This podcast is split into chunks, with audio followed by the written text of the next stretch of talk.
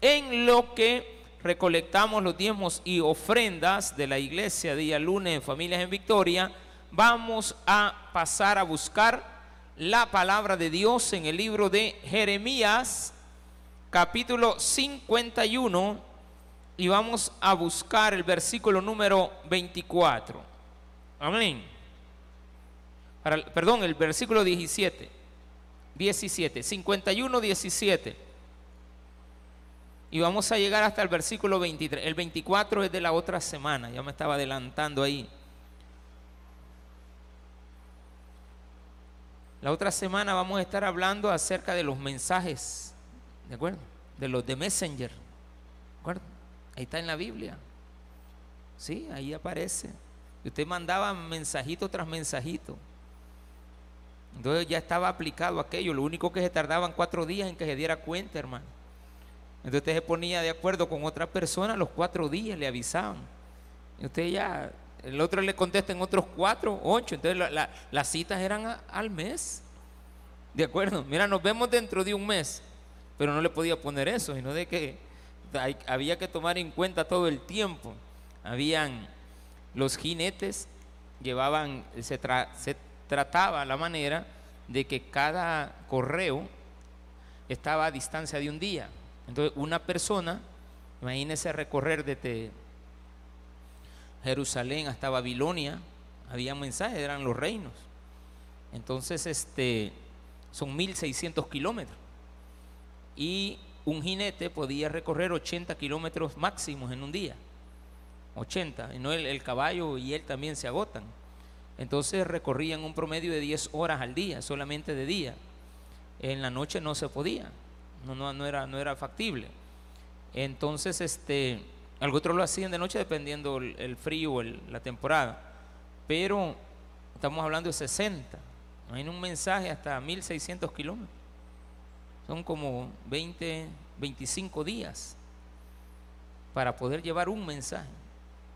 Y eso pasó una vez en, en la India, le mandaron avisar al pueblo de Israel que habían sido liberados. Y mandaron el mensaje, regresaron con la información, pero la iglesia, los poblanos se tardaron dos días más en llegar. Y dice entonces la historia que le pusieron aceite al candelabro y el aceite estaba para la cantidad de días específicos, siete días.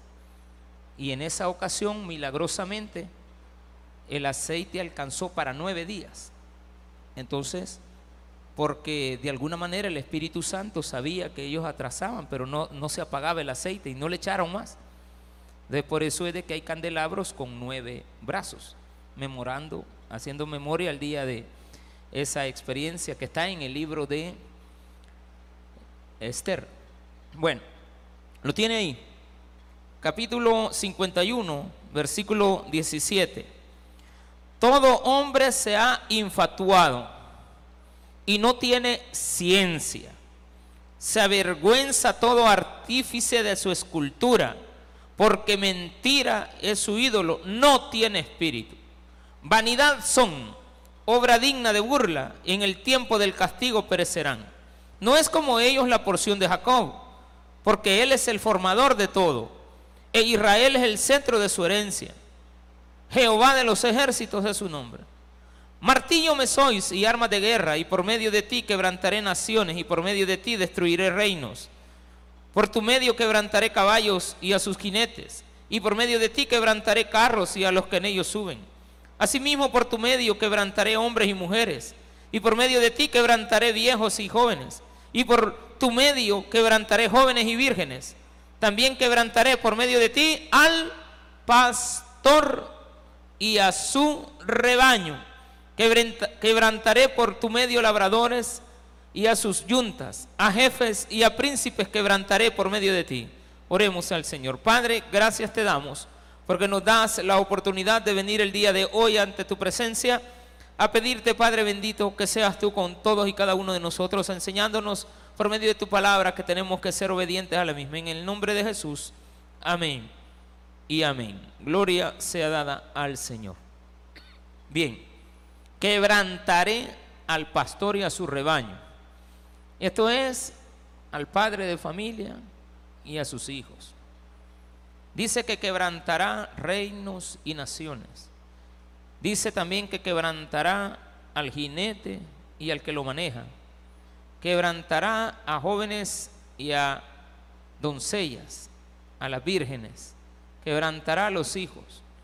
A todos los va a quebrantar. ¿Por qué? ¿Qué hemos hecho?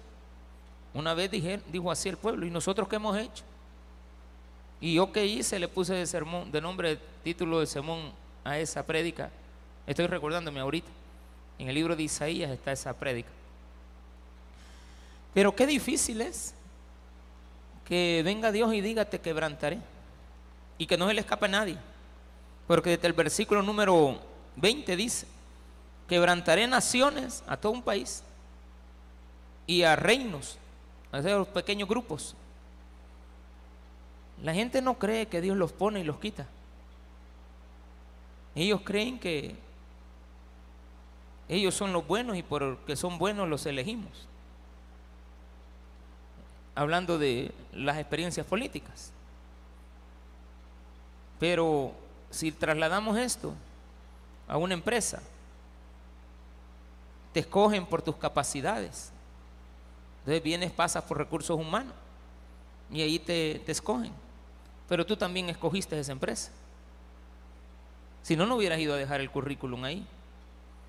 ¿Qué pasa con la familia? Escogemos nosotros a la esposa, por ahí dicen que ellas nos escogen a nosotros.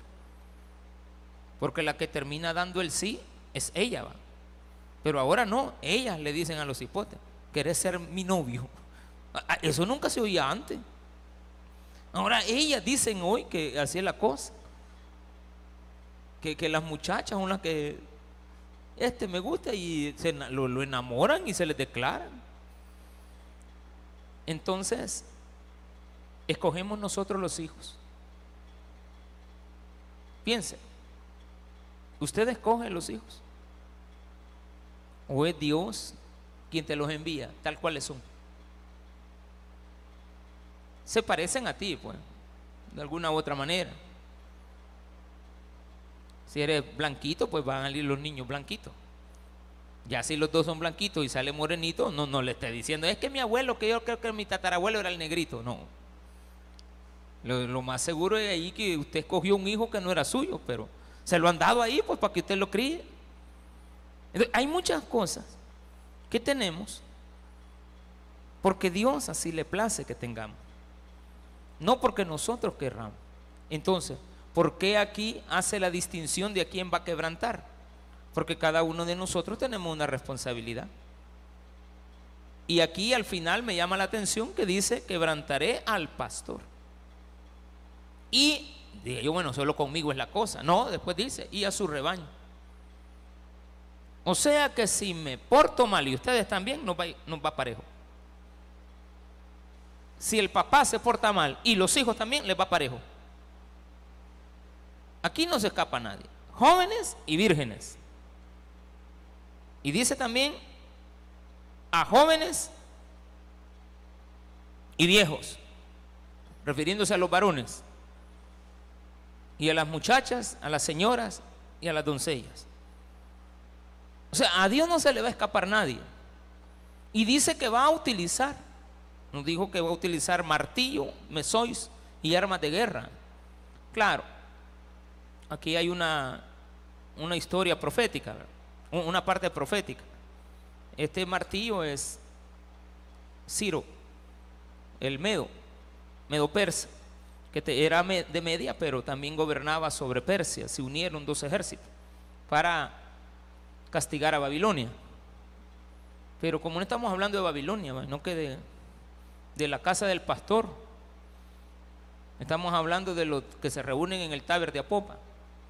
Estamos hablando de su casa, de la mía, de su empresa o de la empresa donde usted trabaja. Estamos hablando de lo que tú tienes a disposición para portarte de la mejor manera delante de Dios. Porque el versículo 11 nos decía la semana pasada que teníamos que limpiar las saetas, embrazar los escudos, ha despertado Jehová el espíritu de los reyes de Media, de una, de una nación. Y no importa cuán grande era Babilonia, siempre lo destruye. ¿Y por qué lo destruyó? Porque atacó a sus hijos. ¿Y sus hijos cómo estaban? ¿Bien? No, estaban rebeldes. O sea que a Dios usted no le gana. Pues. Usted es cristiano y se porta mal, pues Dios le manda a un cipote de esos de 12 años bien quito el bicho pelo parado, pero lo amenaza. Y usted se somete. Y claro, después va a venir una autoridad que lo va a someter a él. Y si la autoridad se porta demasiado grosera con esta persona, Dios va a poner a otro para que lo justicie. Pero si de repente aparece uno que a pesar de lo que son los trata bien, pues Dios lo va a bendecir. ¿Cuánto no va a bendecir Dios a nosotros, a, los que nos tratan bien a nosotros? Pero si usted se está portando mal, entonces aparece lo que dice el versículo número 17. Todo hombre, joven o viejo, rey o gobernado, de una gran nación o de un gran pueblo, de una casa o de una comunidad, Siempre Dios dice, todo hombre, aquí incluye a todos, todo hombre se ha infatuado, se está elevado en sus pensamientos. Y todavía dice, y no sabe nada. En otra traducción de una manera más coloquial, que es la más acertada, dice, todo hombre se ha enloquecido y es testarudo, necio. Dice, no tiene ciencia. Cuidadito, hermano, porque no se ha fijado que la gente más elevada, la gente que más se la pica, la gente que más se la cree, es la que menos sabe. Porque dicen de que saben, van donde el abogado y ellos le dicen que ellos saben de leyes. Van donde el ingeniero civil y ellos le dicen que ellos saben de construcción. El albañil le está diciendo al maestro de obra que él sabe. Y a veces no es el albañil. Usted contrata a la persona que es albañil y usted le dice, no, es que eso no va así. Es que el albañil es él.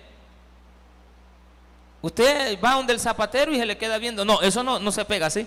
¿Y por qué no me los pega de un solo? No, señores, que mire, vi que la pega de zapato me deja ahí una media hora y que no me los puede dar ya y que no está ya. No es que no se puede. No, pero es que tengo que esperar a ponerle la primera parte y después la otra. ¿Y por qué no le pone uno a? Yo ya se lo hubiera puesto. Ay, Dios mío. ¿Quién es el zapatero? ¿Usted o ella? O sea, ah, ubíquese. Aquí, ¿quién es el artífice? ¿Dios o usted? Entonces dice que se avergüenza el mismo hombre de la ignorancia que tiene porque las cosas que hace no sirven se avergüenza todo artífice de su escultura.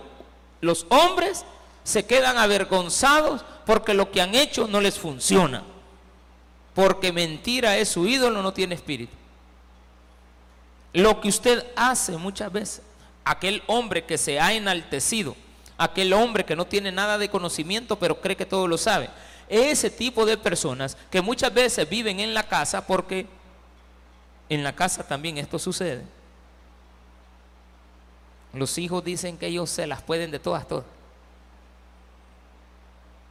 Ellos dicen que con un salario mínimo pueden pagar una casa, pagar el transporte, mantenerse, comprar una cama, una refri, una lavadora, una secadora, eh, el horno, el microondas, el microwave y todo lo que usted quiera, la cama, todo y pueden estudiar y van a ser libres porque ya tienen trabajo en un call center, ¿está bien?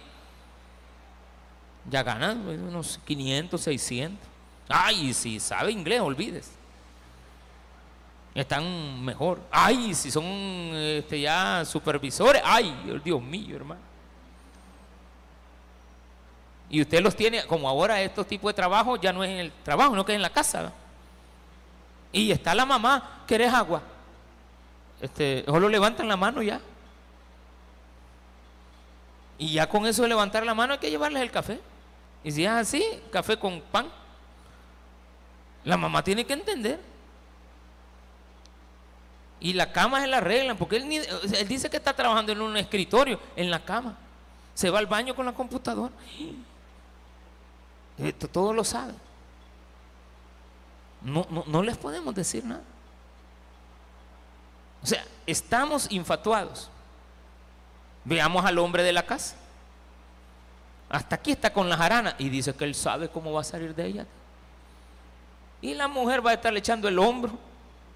Pero según él, él sabe. Eso nos pasa a todos. Según él, él sabe. Está infatuado. Pero no sabe nada. Porque ahí dice que no sabe. Hizo tantas cosas que ninguna le funciona. Hablemos de lo común, las deudas. Una tarjeta, dos tarjetas, tres tarjetas, cuatro tarjetas, cinco tarjetas. Y después aparece una gran tarjeta que le agarra todas las deudas y lo tiene a usted para 40 años de, de prisión. Y usted dice, bueno, gano 500. Un ejemplo.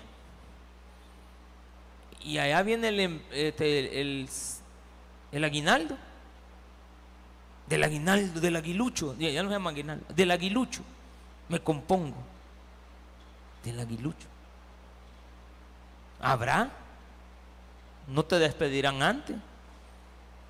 ¿Y por qué no mejor ser austeros? Pero nosotros creemos que la sabemos. A la mamá va a la escuela. La, la maestra sabe cómo está el bichito, todo. Si, no, no, es quieto, pues. Si es que le cuesta al niño. Y viene usted le dice a la maestra lo que tiene que hacer. Eh, la, maestra debería decirle, mire, ¿y usted por qué no lo educa mejor? pero le echamos la culpa a los demás. Somos infatuados y no sabemos nada. Hacemos cosas porque si hay algo, digamos, usted viene y, tiene conocimiento de la geopolítica, me, me voy a elevar un poquito, y usted es alguien que sabe cómo arreglar el mundo, y usted está enterado de todas las cosas que pasan en el mundo y usted tiene un análisis crítico de lo que el mundo tiene, le sucede, y usted está pero bien informado o tiene conocimiento de muchos temas científicos o de arte, si es que a usted le gustan las artes, o de música, imaginemos, o de cualquier tecnología, y usted está, es diestro en todo eso. Y qué bueno que lo sea. pero dentro del hogar, dentro de la casa. Nada de eso tiene beneficio. Entonces empezamos a darnos cuenta que teníamos que haber hecho algo. A pesar de cómo está el mundo patas arriba, enfóquese en esto que le voy a decir. Al menos usted no sea responsable de más vagos en la calle.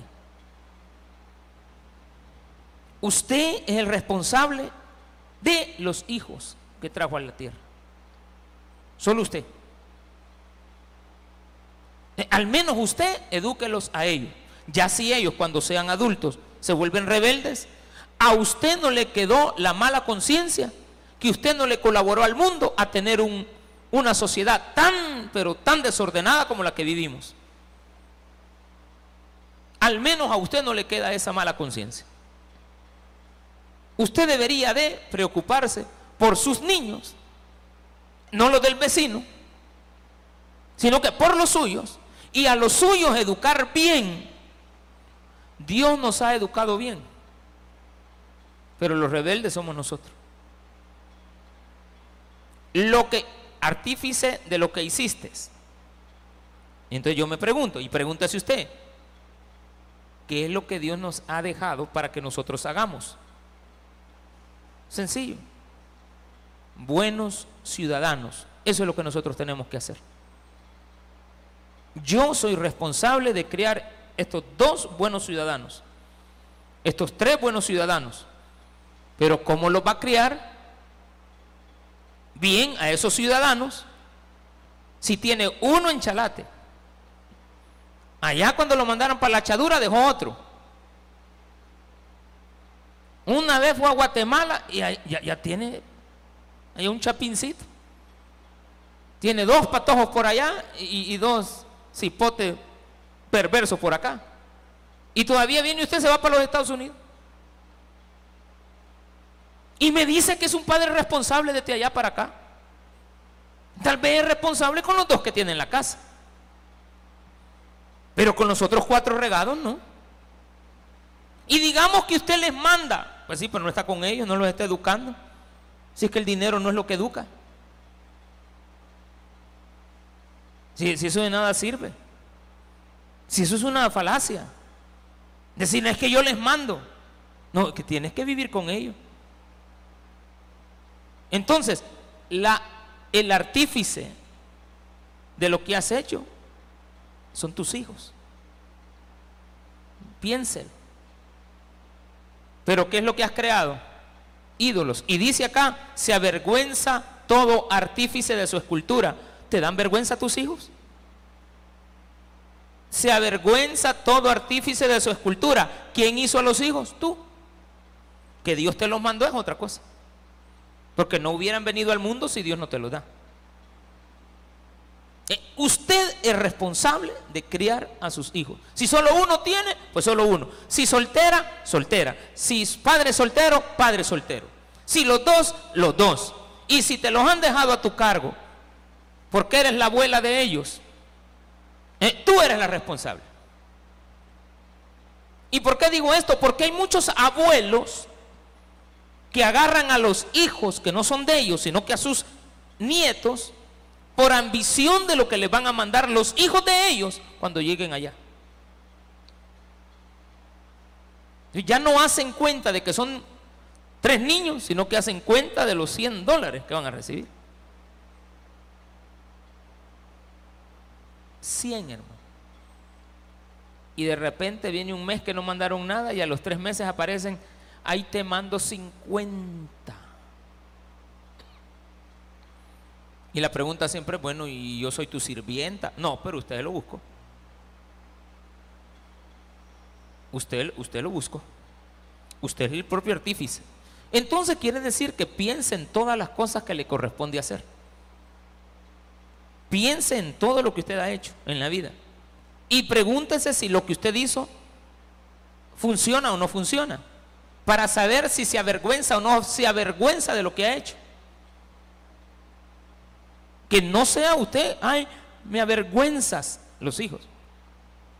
No pregúntese qué hizo usted. Ahora, si usted, habiéndolos educado, tratado y dio todo, y ellos son irresponsables, pues son yo, yo les llamo hijos desagradecidos. Desagradecidos, no agradecen. A veces me sale una palabra que no es correcta. Desgraciado, que no tienen gracia. No es mala la palabra. Eso es un desgraciado, no tenés gracia delante de mí. No tenés nada con qué ganarme.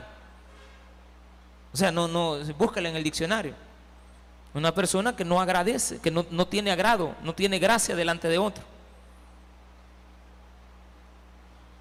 Vanidad son. ¿Qué son vanidad? Todo lo que has hecho.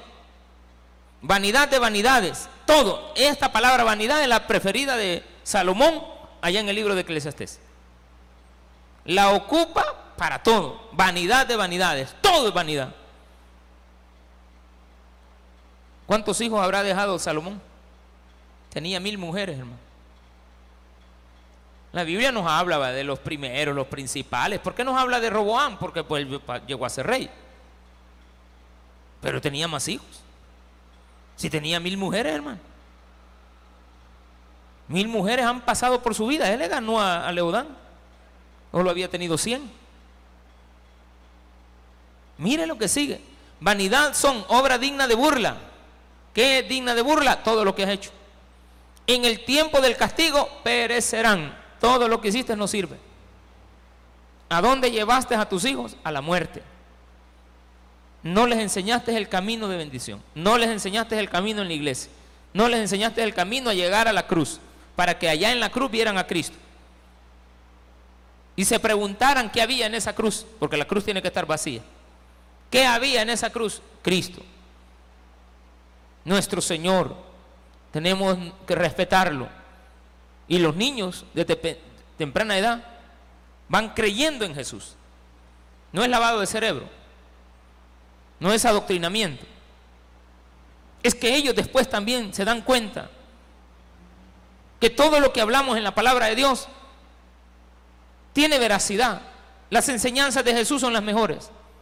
Te pregunto, si yo le preguntara esto a Jesús, ¿qué ha hecho Jesús? ¿Él se avergüenza de su obra? No. Tú eres la niña de mis ojos. Tú eres la perla de gran precio. Tú eres la moneda perdida que encontré. Tú eras mi hijo pródigo que ha regresado. Tú eras el hijo que siempre ha estado conmigo. A ti no te ha faltado nada. Y a veces le llaman, tú eres la descarriada, pero yo te voy a redimir. Egipto es un hijo rebelde de Dios.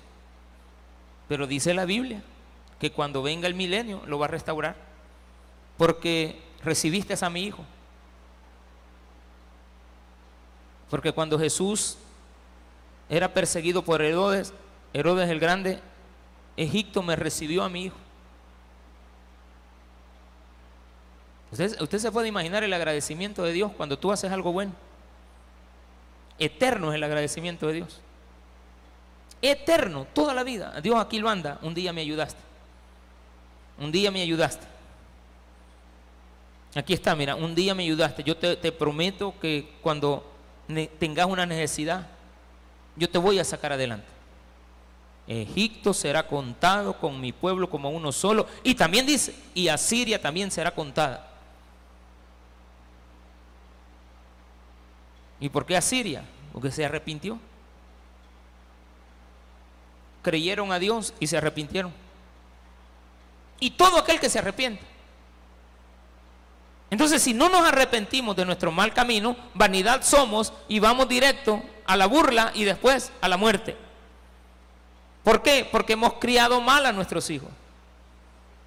O ellos se han portado mal con los padres buenos que Dios les ha dado. hay muchos hijos que han hecho que sus padres sean malos malos eh, para ellos, porque no, no hay padre que sea malo. Bueno, eh, padres irresponsables. Porque dice la Biblia, pues, que si tú le das un vaso de agua a uno de mis pequeños, nunca se me va a olvidar. No es como ellos la porción de Jacob, que es la porción de Jacob. Cristo. No son los israelitas. No es como ellos la porción de Jacob. Jacob es en la ascendencia de Jesús está mencionado como los patriarcas de Israel. Abraham, Isaac, Jacob. Y sabemos que de ahí viene Judá. Y de Judá sabemos que más adelante se va a unir con Tamar. Y de Tamar vamos a tener que llegar a vos y de vos con Ruth vamos a tener también otra descendencia, la de Isaí. Y de Isaí vamos a tener al rey David. Y del rey David, 14 generaciones, hasta la deportación de Babilonia. Y de la deportación de Babilonia hasta Jesucristo, otras 14 generaciones. Y de Adán hasta llegar a, David, yo otras 14. Todo está contabilizado. Todito, no, eso no falla. Dios sabe quién es el hijo de cada quien. Desde el primer hombre de esta tierra, Dios sabe, Adán es el papá de este, este es el papá de este, este es el papá de este. Entonces a todos les pregunta, ¿tú qué hiciste con tus hijos? Adán, ven, ven, hagamos cuenta. ¿Dónde están tus hijos? Bueno, a de que Caín mató a Abel, pues sí, pero te di otro. Ah, por ahí anda Seth. Por ahí anda, ahí anda caminando. Sem, perdón. Por ahí anda. Y bueno, ¿y tú? ¿Dónde están tus hijos? Porque todo sabe Dios. A mí me va a preguntar por las dos que tengo. Y, yo no le puedo mentir a Dios. Las educaste. Les diste esto. Les faltó esto. Les faltó lo otro. Las limitaste. Les diste lo que necesitaban. Claro, Dios sabe los recursos. Dios sabe lo que usted tiene. No te va a exigir más de lo que tú tienes. Te di para que le dieras esto. ¿Están ellos como deberían de estar? Pregunte. Y Dios sabe. Es más, Dios le va a preguntar a mi padre. Te puse algo que hicieras. ¿Cuántos hijos tenés? Tantos. Hagamos cuenta. ¿Quién es tu primer hijo? Fulano de tal. ¿Dónde está? Tal. ¿Qué hiciste por él? Este. ¿Cómo lo formaste? Tal vez no estamos hablando de que le dio dinero. No. ¿Qué hiciste de él? ¿Qué hiciste de ese hijo? Y de esta hija. Y de este otro. A, mi papá no le va a preguntar por mis hijas. A mí me va a preguntar por las mías. Así de sencillo. Y Dios te va a preguntar a ti por tus hijos. Dios no me va a preguntar a mí por los tuyos. Entonces, lleguemos a algo, pastor. ¿Y eso de rebaño? Ay. Entonces dice, no es como ellos la porción de Jacob, es decir, Jesús. Cuando solamente leamos en la Biblia la palabra porción, es Israel. Pero si dice la porción de Jacob, es Jesús. Porque Él es el formador de todo. Y la palabra formador ahí está en mayúscula. Quiere decir de que Él es el formador. Dios es el artífice de todo. ¿Ha criado Dios mal a sus hijos? No. Ellos se han hecho malos. Cada uno de nosotros. En base al lugar donde nacimos, en base a los padres que tuvimos, en base a las costumbres, en base a nuestro lenguaje. Porque muchos son malcriados en español, porque español aprendieron. Si son en inglés, pues en inglés.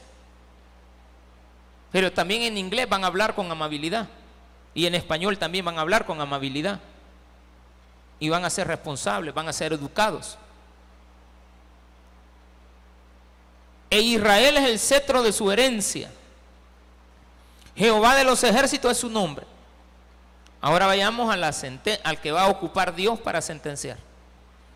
Como aquí está hablando, voy a regresar. Históricamente, está hablando de Babilonia. Y es una profecía que le viene a ellos. Entonces dice, martillo me sois, no importa que, quién sea. En este caso era Ciro, para Babilonia. Y Babilonia atacó a sus hijos. Entonces Dios va a venir y va a mandar a Ciro para que castigue al rey Nabucodonosor.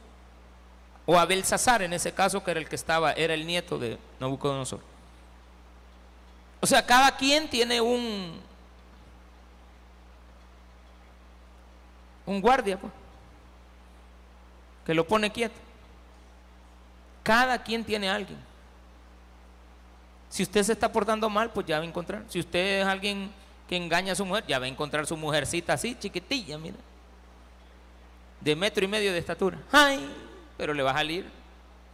Porque usted anda probando para arriba y para abajo. Ya va a encontrar quién lo va a poner quieto.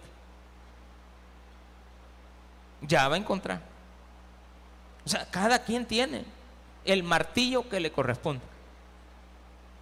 Cada quien tiene la persona que lo va a poner quieto. Par, martillo me sois, le dice a Ciro. Entonces viene y esto cambia. Deja de hablar con usted y se va al que va a poner al servicio de él, aunque sea un malo. Aunque sea una mala persona. Dios agarra a ese y le dice, Martí, mira, vos. ¿Cuántos años tenés? 12. Anda, poneme quieto aquel hermanito de la iglesia. Y sale el bichito, no sé. Claro, este lo manda otro. Pero como Dios es el que controla todo en el mundo, No, no, no es usted, ni yo, ni los gobernantes. Los gobernantes deberían de desear lo mejor para sus pueblos. Y no es malo que tengamos un buen gobernante. Y también nos mereceríamos los malos gobernantes cuando somos malos. Pero si usted es una buena persona, aunque haya un mal gobernante, Dios a usted lo va a proteger. Y si hay un buen gobernante y usted es una mala persona, pues a usted nunca va a encontrar los frutos de eso. Y si usted es un traidor también, pues también va a pagar con traición. Va a ser pagado por traición. Martillo me sois y armas de guerra. Y por medio de ti, voy a hacer resumen en estos 5, 7 minutos que nos quedan. Ojalá que el teléfono, ese reloj, ayer estaba trabado usted. Y yo iba de predicar y no pasaba de la hora. Hoy sí estamos igual. Y como a mí si, me detienen el reloj, yo sigo, hermano. A ver a dónde llego. Hágame seña. Martillo me sois y armas de guerra. Y por medio de ti quebrantaré. Hagamos la cuenta. Quebrantaré naciones y reinos. Pongámoslo juntos. Pueblo. Naciones, a todo El Salvador puede quebrantar. Puede quebrantar a todo Estados Unidos. No es lo mismo cuando comienzan los imperios que cuando terminan. Hace muchos años los imperios duraban miles de años. Miles de años duraban los imperios. Y tenían un inicio. Un día inició el reinado de, Roma, el imperio romano, pero un día también perdió. Mucha gente vivió en el inicio y a otros les tocó vivir el fin. Otros vivieron en medio creyendo que nunca iban a dejar de ser reino o imperio. No se sabe cuándo un imperio deja de existir. Pero sí se ven todas las señales. Cuando todo viene para abajo. Entonces todo el mundo tiembla. Porque el imperio ha caído, pero tiene que salir otro imperio. Detrás de un imperio va otro imperio. Un día, un día, un día nada más. Babilonia se tardó en caer. Fueron como 100 años en, en declive. Pero hubo un día un día nada más en el cual ese día se cambiaron los papeles. Apareció una mano en la pared escribiendo porque el rey estaba bien embriagado con las copas del templo de Jerusalén. Ya estaba bien sonado cuando muchachos van a traerme todo lo que trajeron de allá de Jerusalén. Va pues rey, aquí estemos, disfrutemos de todo modo. Y empezó a salir una, mano. Mandan a llamar a Daniel. Y Daniel, ¿y qué significa? Ah, rey, tu reino ha sido puesto en una balanza. Y también dice, y te hacen falta 20 para el peso. No te pegan las cuentas. ¿En qué ocupaste el pisto? La asamblea te está dando pistos para que eduques a la gente. ¿Y dónde está la gente educada? Vas a ser hallado falto. ¿Dónde está ese dinero? Fuiste puesto en una balanza y estás falto. Por lo tanto, tu reino en esta noche perecerá. Dice la Biblia que solo terminó de leer y entró Ciro y mató a, a. Y al siguiente día ya no había imperio babilonio había imperio medo-persa. Y eso fue lo que ocupó Dios para que regresaran los judíos a Jerusalén.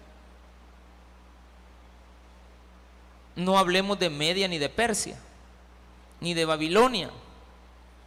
Hablemos del día que Dios nos va a pedir cuentas por lo que hemos hecho con nuestros hijos. Hablemos del día que Dios te va a pedir cuentas de lo que malcriado que has sido con tus papás. Ese día, tómelo en cuenta. Digamos que no ha sido con sus padres, usted ha sido malo con su jefe, con el dueño de la empresa que ahora está en quiebra, porque tú te traías el papel higiénico. Yo, yo, el papel higiénico lo hizo quebrarse. Porque no solo eras tú, eran como 20 empleados que todos agarraban papel higiénico todos los días. El hombre va a gastar 30 pesos en papel higiénico. Grande rollo. Y según él se estaba acabando, no. No, no, no. La gente que, que, bueno, voy a poner otro ejemplo, que va a los hoteles usted. Y ya después del hotel se traen las toallas. Es que estas ya te las cobraron. ¿Cómo que te las cobraron? ¿No ha fijado que le digo usted, permítame? Este, ese permítame, ya fueron a revisar el cuarto. Y ya viene el, le falta tres toallas. Y usted en la salida, pip, abra la cartera. Ladrón de toalla. Y la cafetera. No, si también la lleva en la bolsa. ¿Cómo que la lleva en la bolsa? Tenga mucho cuidado. Te van a pedir cuentas. Va a estar en la salida un detector de metales. Ahí te vamos a hacer que hagas que pagues todo. Dice entonces, reinos, por tu medio de quebrantaré caballos y a sus jinetes o sea, a los motorolos y, al, microbusero. Y al microbús y a todo lo que usted quiera. Por medio de ti quebrantaré carros y a los que en ellos suben, o sea, a los pasajeros. Usted sabe que están en un lugar de un antro de perdición, usted no toma, pero con el que va el que va su amigo si está tomando y él va manejando. Allá cuando vayan a desmadrarse todo ahí del puente de Apopa y, y el hombre crea que, que, va para arriba y va para abajo. La vez pasada habían unos que venían de allá arriba, ¡pum! y que salieron volando en todo el puente del río Tomayate a quedar hasta allá abajo. Bien sonado, hermano o bien puyado. Ahora estaba un reportaje de aquí de Apopa, de, la troncal. Mire, ¿por qué tanto accidente? Todos dicen algo. Que mire, van bien puyados. Así hablan los salvadoreños.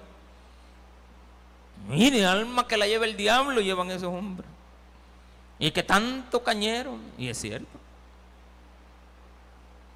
Entonces, ¿qué hacemos con la caña? Mire, rápido que pongan el tren usted otra vez. Ay, pero aquí tengo yo mi casa, porque bien en la, de la línea del tren hay casa usted. Y el que tiene la, casa ahí va a querer que le hagan una ya, una nueva casa, va a exigir, pues, pero hay que solucionarlo.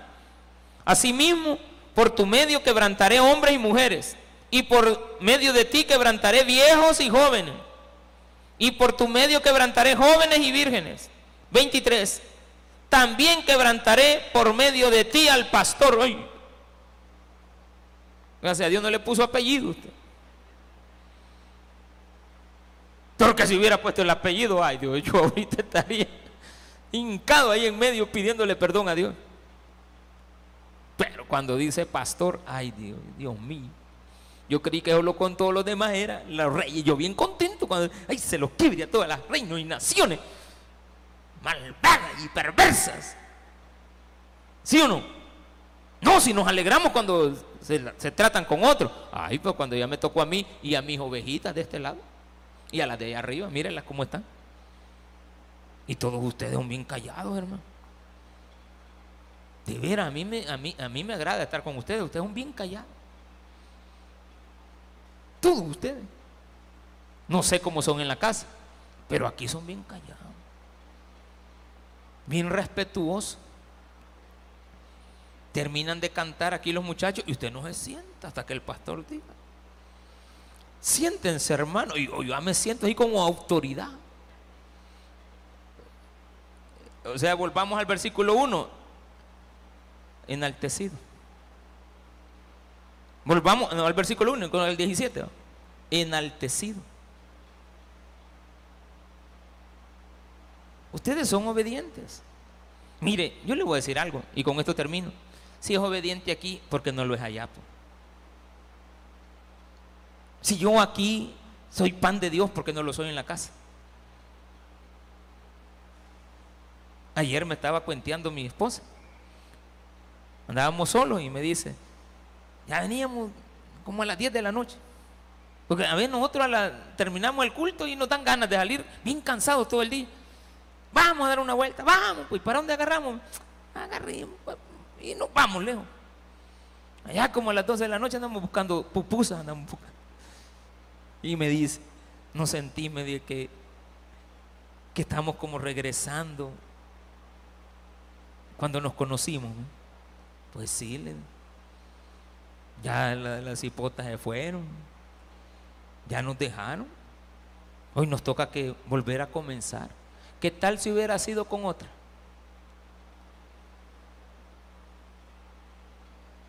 ¿Qué tal si no hubiera estado ella?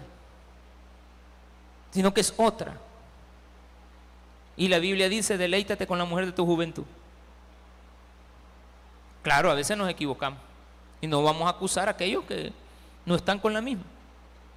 Simplemente no, no supieron manejar eso. Se equivocaron, cualquier cosa.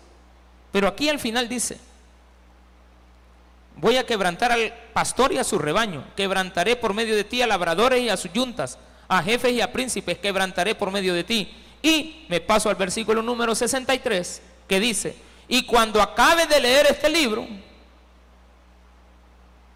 y cuando acabe de leer este libro, le atarás una piedra y lo echarás en medio del Éufrates. Como aquí no está el Éufrates, lo vas a ir a tirar al, a la selguate. Pero busca donde, donde sea hondo. Ahí, pastor, Pachito. Ah, pues llévatelo para el empa. Allá por el embalse, le pedís al maestro a ese de la, de la luna, del, del, ferry, la luna.